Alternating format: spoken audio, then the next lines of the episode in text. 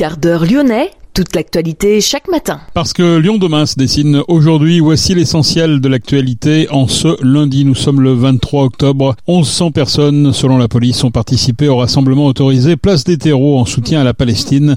C'était samedi. L'interdiction de la préfecture avait été suspendue par le tribunal administratif. Raikop, qui veut relancer la ligne ferroviaire voyageur entre Lyon et Bordeaux, a été placée en redressement judiciaire. Elle va bénéficier d'un délai de six mois pour se relancer.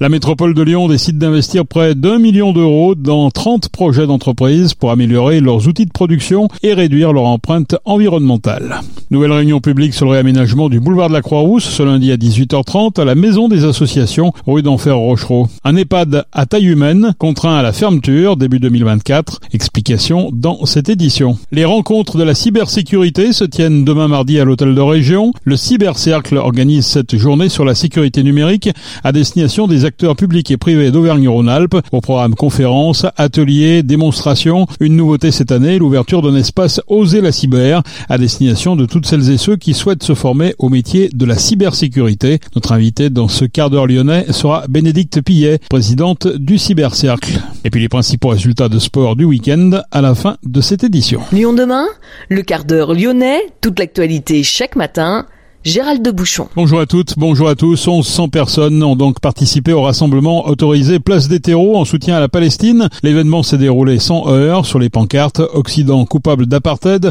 ou encore sioniste fasciste, c'est vous les terroristes. La préfète avait interdit l'événement, décision suspendue finalement par le tribunal administratif de Lyon une heure avant. Au milieu des drapeaux palestiniens flottaient également ceux d'Algérie, de Tunisie ou de Turquie. Une centaine de personnes ont manifesté également hier à Vénissieux pour lutter ensemble pour la paix, le mouvement de la paix, le Parti communiste, la France insoumise et les élus socialistes du conseil municipal avaient lancé cet appel pour porter un message d'union face à la guerre israélo-palestinienne, mais aussi contre toutes les guerres. Non à l'inacceptable, à la succession des massacres de populations civiles, y compris des enfants un peu partout dans le monde. C'était l'essentiel du message. Les commerces, la restauration en particulier font l'objet de contrôles réguliers pour veiller notamment au respect des horaires de fermeture ou encore pour faire la chasse aux emplois non déclarés et les restaurants mobiles ne sont pas épargnés, notamment en matière d'hygiène. Un camion installé le long de la départementale 386 a été ainsi temporairement fermé pour manquement aux règles d'hygiène par les services préfectoraux après un contrôle de la direction départementale de la protection des populations. Des policiers de JOR ont participé au contrôle. Défaut de maintenance et de nettoyage des locaux de production, de stockage et des équipements, vétusté, présence dans le camion de déjection de nuisibles ou encore mauvaises conditions de stockage et de conservation, mais aussi défaut de traçabilité des denrées. Réouverture ne pourra avoir lieu qu'avec l'accord de l'agent de la DDPP. Lyon demain, un site internet, du son, de l'image, un média complet pour les Lyonnais qui font avancer la ville. La société coopérative Raikop, euh, qui veut relancer la ligne ferroviaire voyageur entre Lyon et Bordeaux, a été placée en redressement judiciaire par le tribunal de commerce de Cahors. Elle a obtenu un délai de six mois pour se relancer. Confrontée à des problèmes de trésorerie, la société coopérative n'avait pas réussi à lever à fin septembre les 500 000 euros qui lui auraient permis de poursuivre son activité. L'entreprise compte 14 000 sociétaires entre personnes physiques, entreprises, collectivités ou associations. La métropole de Lyon a décidé d'investir près d'un million d'euros dans 30 projets d'entreprise. L'objectif est d'améliorer leurs outils de production et réduire leur empreinte environnementale. Les lauréats de l'appel à projet bénéficieront d'un soutien financier maximal de 50% du coût total, avec des subventions allant de 2 000 à 50 000 euros par projet, acquisition de machines plus respectueuses de l'environnement, relocalisation des chaînes de production, développement d'activités industrielles circulaires ou encore optimisation des flux grâce à des systèmes de monitoring de pointe. Parmi les entreprises bénéficiaires, les boucheries André, Ultima Mobility, Sofila, Maison Mabille ou encore Metalor. En 2024, de nouveaux investissements dédiés à la décarbonation et à la circularité seront annoncés. L'appel à projet outils de production sera réitéré en mars 2024 avec une enveloppe budgétaire cette fois-ci de 400 000 euros. Nouvelle réunion publique sur le réaménagement du boulevard de la Croix-Rousse ce lundi à 18h30 à la Maison des Associations rue d'Enfer Rochereau. Les élus dont Fabien Bagnon, Valentin Lungenstrass ou encore Yasmine Bouaga ont prévu de revenir les avis et les propositions des participants à la concertation organisée fin 2022. Parmi les sujets, la végétalisation, la place du piéton, de la voiture, la vogue ou encore l'évolution du réputé marché, mais aussi et surtout la place du vélo et des bandes cyclables bilatérales à insérer sur la voirie, de part et d'autre du boulevard ou le long des trottoirs en lieu et place du stationnement côté quatrième. L'objectif du projet est en tout cas de faire du boulevard de la Croix-Rousse un lieu de promenade apaisé et inclusif. L'EHPAD jésuite de la Chaudray à Francheville va fermer ses portes début 2024. Cet établissement jésuite accueille 35 personnes. En cause, les difficultés de recrutement de personnel qualifié. Plusieurs directeurs ou directrices se sont succédés en deux ans. Plus de coordinateur médical depuis quelques mois et l'équipe de soins est très changeante, ce qui a conduit à la décision de fermeture de cet établissement à taille humaine. Parmi les 35 résidents, 12 sont jésuites. 8 d'entre eux connaissent déjà leur prochaine destination. Pour les 23 résidents laïcs, des discussions vont être entamées avec les familles dès ce lundi. L'ARS et la métropole examinent les dossiers au cas par cas pour trouver des places rapidement dans d'autres établissements. Lyon demain? Innovation. La cinquième euh, édition des rencontres de la cybersécurité Auvergne-Rhône-Alpes se tient ce mardi 24 octobre. C'est à la région une journée dédiée à la sécurité numérique à destination de différents acteurs, qu'ils soient publics ou privés. Et pour nous en parler, euh, Bénédicte Pillet, bonjour. Bonjour. Vous êtes l'organisatrice de cet événement. Vous êtes aussi présidente du Cybercercle. Qu'est-ce que c'est exactement le Cybercercle? Le Cybercercle est un cercle de, de réflexion, de rencontres et d'échanges qui traite donc des sujets de sécurité et de confiance numérique avec euh, plusieurs objectifs. Le premier étant de porter les sujets de sécurité et de confiance numérique, de cybersécurité, au-delà du cercle des experts dans lequel elle est encore euh, trop souvent euh, enfermée, pour en faire un sujet qui puisse être pris en compte par l'ensemble des acteurs aujourd'hui concernés par le risque numérique, c'est-à-dire bah, nous tous, que ce soit les entreprises, que ce soit les collectivités, quelle que soit leur taille, les citoyens également, pour justement bah, le, prendre cette dimension en compte dans euh, leurs euh, usages numériques, dans leur stratégie aussi de développement, d'attractivité aussi hein, pour euh, pour les territoires. Le premier objectif du cybercercle, c'est de sortir de cette vision technique, la cybersécurité et le côté réservé aux experts. L'autre objectif, c'est bah, de créer des cadres de confiance comme celui des cinquièmes rencontres pour que les experts, les non-experts puissent se rencontrer, échanger et avancer ensemble sur ces sujets parce que bah, vous connaissez sûrement l'adage, hein, seul on va plus ensemble on va plus loin. Nous au cybercercle, on dit que seul en matière de cybersécurité, on ne va nulle part et qu'ensemble on va plus loin et plus vite. Donc ça c'est vraiment un autre un autre objectif qui sera euh, véritablement très présent dans le cadre des rencontres de mardi. Et puis le troisième objectif, c'est de travailler sur les politiques publiques parce qu'effectivement, nous sommes dans un secteur où les politiques publiques, le cadre réglementaire se fait de plus en plus important avec des contraintes hein, qui s'imposent maintenant aux acteurs, aux entreprises, aux collectivités et il est fondamental de, bah, de diffuser cette information auprès de ceux qui seront concernés par ces sujets. Donc voilà un petit peu le, le cybercercle et euh, ce pourquoi nous, nous avons euh, mis en place euh, ces euh, rencontres de la cybersécurité Auvergne-Rhône-Alpes. Alors si on parle de cybersécurité, c'est qu'il y a une cybercriminalité. C'est quoi? Qu'est-ce qu'on appelle la cybercriminalité? Ben, En fait, c'est, je dirais, l'ensemble des actes qui visent pour différentes motivations, qui vont bah, de, de, je dirais, de, de la base euh, volonté de vous prendre de l'argent à des actes beaucoup plus majeurs qui peuvent être de l'espionnage, qui peuvent être effectivement du sabotage hein, également. C'est en fait l'ensemble des actes criminels qui vont se perpétrer à travers bah, le Internet, à travers le numérique et qui touchent aujourd'hui l'ensemble bah, des acteurs. Hein. Il suffit d'ouvrir un journal le matin, il suffit d'écouter les médias pour voir qu'une collectivité, une entreprise, et quelle que soit sa taille, peut être attaquée aujourd'hui euh, par ces cyber euh, ces cybercriminels. Donc voilà, donc c'est on voit bien combien aujourd'hui la cybercriminalité est liée au développement aussi de nos usages du numérique et euh, bah, tout tout l'enjeu derrière que cela représente. Donc le cybercriminel peut aussi bien prendre sur votre compte en banque, mais aussi peut-être des brevets industriels. C'est très large hein, finalement. Tout à fait. En fait, il faut bien comprendre qu'aujourd'hui, avec le développement du numérique,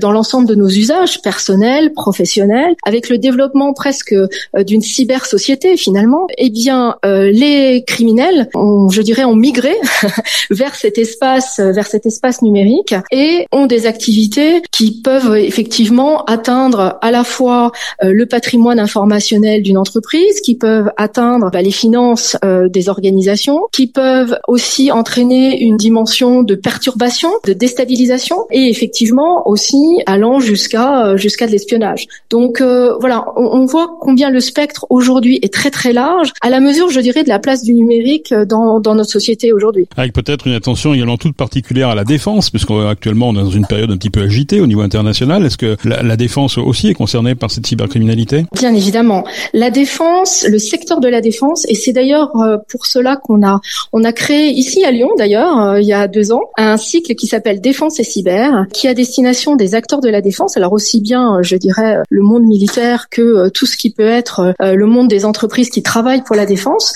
pour développer une culture euh, de cybersécurité et puis euh, valoriser, montrer ce que les acteurs, euh, notamment les acteurs institutionnels, hein, le ministère des Armées, fait en la matière. Donc bien évidemment, le secteur de la défense est concerné, mais pas uniquement sur les aspects militaires, mais également sur tout ce qui est les aspects industriels, puisque bah, pour déstabiliser finalement une chaîne de production, pour déstabiliser même un grand groupe de défense, aujourd'hui, on se rend compte que les cybercriminels visent des, des prestataires plutôt que de s'attaquer directement aux grands donneurs d'ordre. Donc bien évidemment, euh, la cybersécurité, enfin la cybercriminalité, la dimension cyber est au cœur des sujets de défense. Au niveau international, vous le savez très bien, que euh, bah, la guerre notamment euh, entre l'Ukraine et, la Russie a été accompagnée, outre par des actions, euh, je dirais sur le terrain, par des actions importantes aussi dans le cyberespace. Donc il y a véritablement un enjeu pour la défense, aussi bien au niveau des opérations militaires, aussi bien au niveau de la chaîne industrielle de défense et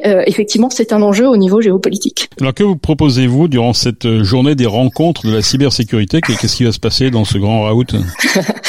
Alors notre objectif là c'est vraiment de nous adresser aux acteurs présents en région Auvergne-Rhône-Alpes à travers des moments différents qui vont leur apporter des clés pour passer à l'action, pour se renseigner, s'informer et pouvoir justement renforcer leur maturité en matière de, de cybersécurité. Donc nous avons aussi bien des travaux avec euh, des keynotes en plénière, avec des ateliers de travail en commun, puisque euh, comme je vous le disais tout à l'heure, l'un des enjeux c'est vraiment de faire travailler les acteurs ensemble. Euh, nous avons euh, des workshops pour qu'ils aient accès à de l'information très ciblée sur un certain nombre de sujets. Et puis en parallèle, euh, nous avons un espace qu'on appelle un, un, espace de rencontre, démonstration, où ils pourront échanger avec un certain nombre de spécialistes publics et privés. Donc il y a la gendarmerie, il y a la police il y a euh, cybermalveillance.gouv.fr, il y a des entreprises privées euh, qui euh, sont tout à fait adaptées pour apporter des solutions également. Un espace pendant une journée pendant lequel les représentants de collectivités, représentants d'entreprises vont pouvoir s'informer,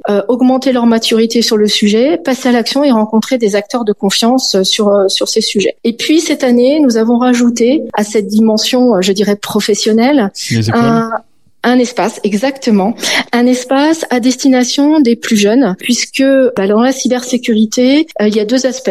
Le premier, c'est que on a besoin de ressources humaines formées et qualifiées pour euh, bah, répondre aux besoins et à, aux besoins qui augmentent. Hein. Ça, c'est tout à fait évident. Et puis l'autre, c'est aussi de développer auprès de cette génération pour qui le numérique est quelque chose de naturel, bah, je dirais une dimension qu'ils n'ont pas forcément, qui est la dimension usage sécurisé des outils du numérique. Donc on a, on a rajouté une, une dimension dans, ces rencontres qui s'appellent donc Oser la cyber à destination euh, des jeunes ici euh, en Auvergne-Rhône-Alpes où ils pourront à la fois découvrir les métiers donc à travers ce qu'on a appelé des pitch métiers donc euh, devenez cyber combattant pour le ministère des Armées, NTEC pour la gendarmerie nationale, investigateur spécialiste en cybercriminalité pour la police nationale, RSSI pour une entreprise ou une collectivité et avocat spécialisé en, en matière de cybersécurité. Donc des pitchs qui seront faits par des professionnels et qui aux questions euh, des jeunes, euh, des jeunes présents. Vous pouvez voir la diversité aussi hein, des sujets euh, métiers qui sont présents. On a voulu réduire à, à 5 cette, année, mais dès l'année prochaine, nous monterons